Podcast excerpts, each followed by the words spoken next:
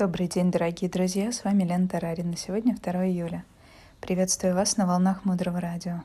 Блокнот, ручка для записи и немного вашего времени для важного и ценного. Мудрое Радио. Слушай голос. Тема сегодняшнего эфира — учитель. Мы рассмотрим эту тему, вернее, один из его аспектов, так как тема поиска учителя, определения учителя, установления отношений с учителем, их сохранения — сравнимо разве что с огромным океаном. Я буду задавать вам вопросы, а вы постарайтесь найти на них ответы внутри себя. У кого из вас было такое, что вашему учителю или каком-то другом учителе говорили не очень хорошо?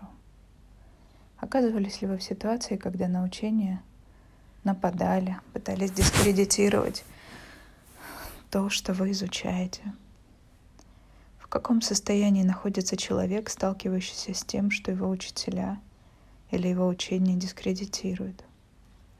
Что чувствует этот человек? Почему мы беспокоимся, что падают авторитеты наших учителей, нападают на наших учителей? Во что мы верим, когда начинаем входить в гнев в ситуации нападения на учителя? Итак, вы знаете, что учитель — это наши самые сильные семена. Учитель — это как прообраз священной личности, прообраз высшей силы. Также мы знаем, что если мы готовы к встрече с учителем, то учитель воспринимается нами как тот, кому невозможно навредить. Это абсолют.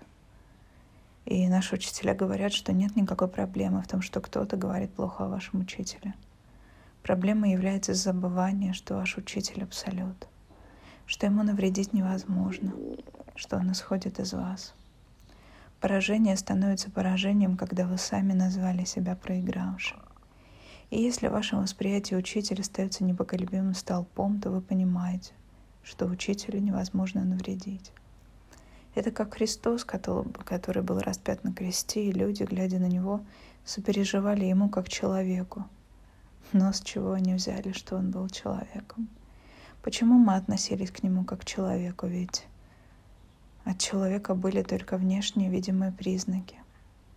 Когда мы размышляем о своем учителе, через которого мы слышим мудрость, способную привести нас в самую высшую точку, любые фразы о нашем учителе и учении не должны задевать нас.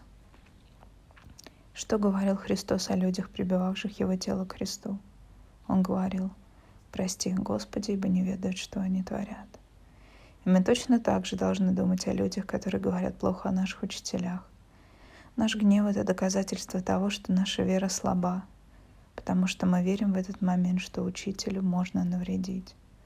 Мы думаем, что учитель — это я, но учитель — это не наше тело. Это коробочка с семенами, которая просто передается, и она невредима.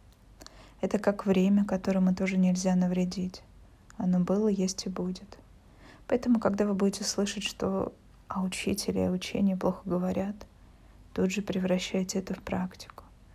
Как-то Питер Мертл, рассказывая о природе Будды и Бога, говорил о двух вещах.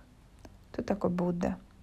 Это не светящийся парень, сидящий под деревом, когда мы говорим о природе Бога то должны понимать, что тот, кто видит прошлое, настоящее и будущее одновременно, все видит в одно мгновение и испытывает ко всем живым существам невероятную интенсивную любовь. И второе, он может проявиться в любой момент, через что угодно, через прохожего, посмотрев на которого вы просто оживете, через воду, которую вы долго хотели. Это та сущность, которая может проявиться через что угодно. Вот эти две характеристики составляют природу великого. И нам нужно думать об этом, когда мы видим разные религиозные конфессии, которые упоминают о святости. Мы должны думать об этих и других вещах, а не о различиях во внешних атрибутике и ритуалах. Нужно смотреть в корень. Дальше глубже. Оставайтесь с нами на волнах Мудрого Радио. Мудрое Радио. Жить на глубине. С вами была Елена Тарарина. До встречи в эфире.